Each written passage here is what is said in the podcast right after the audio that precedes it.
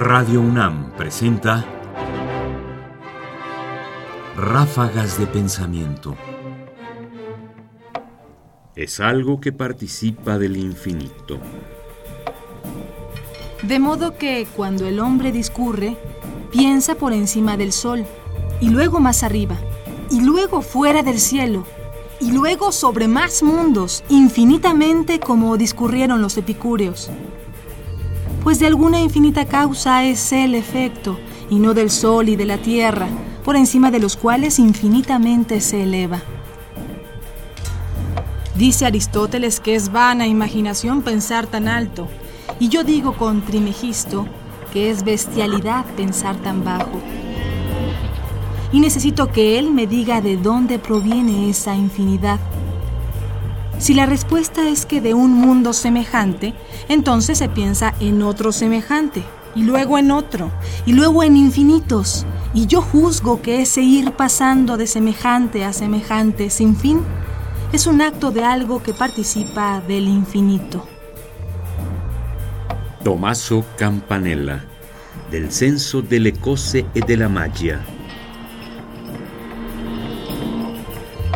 Si tenías alguna duda, al menos la incertidumbre de si acaso tú participas del infinito, la respuesta me parece la ha dado Campanella. Sí. Los hombres no podríamos pensar en tantas cosas, ni elevarnos de tanta manera, si no participáramos del infinito. Y poco importa aquí si el infinito es la suprema omnipotencia de un Dios creador, o la infinita potencia de un universo que se autocrea, de una fuerza que es autocreadora.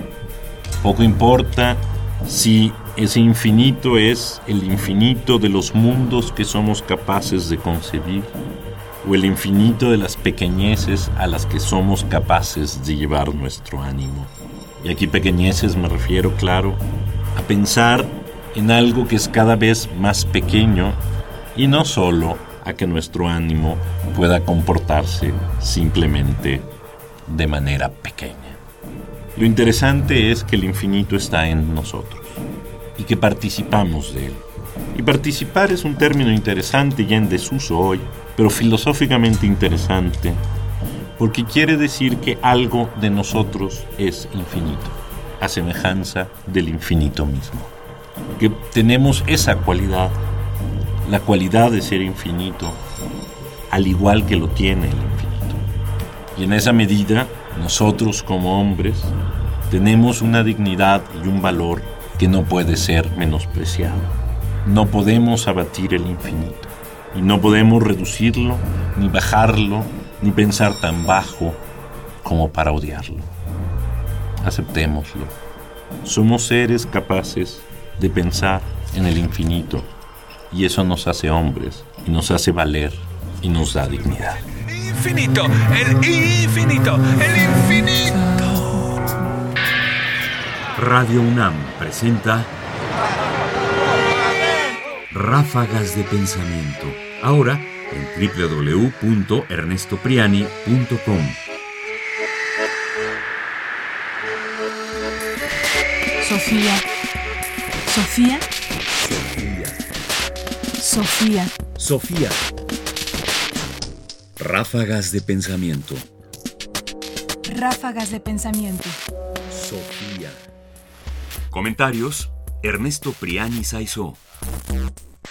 Voces: María Sandoval y Juan Stack. Controles técnicos: Miguel Ángel Mendoza. Producción: Ignacio Bazán. Sí, claro. Es la disculpa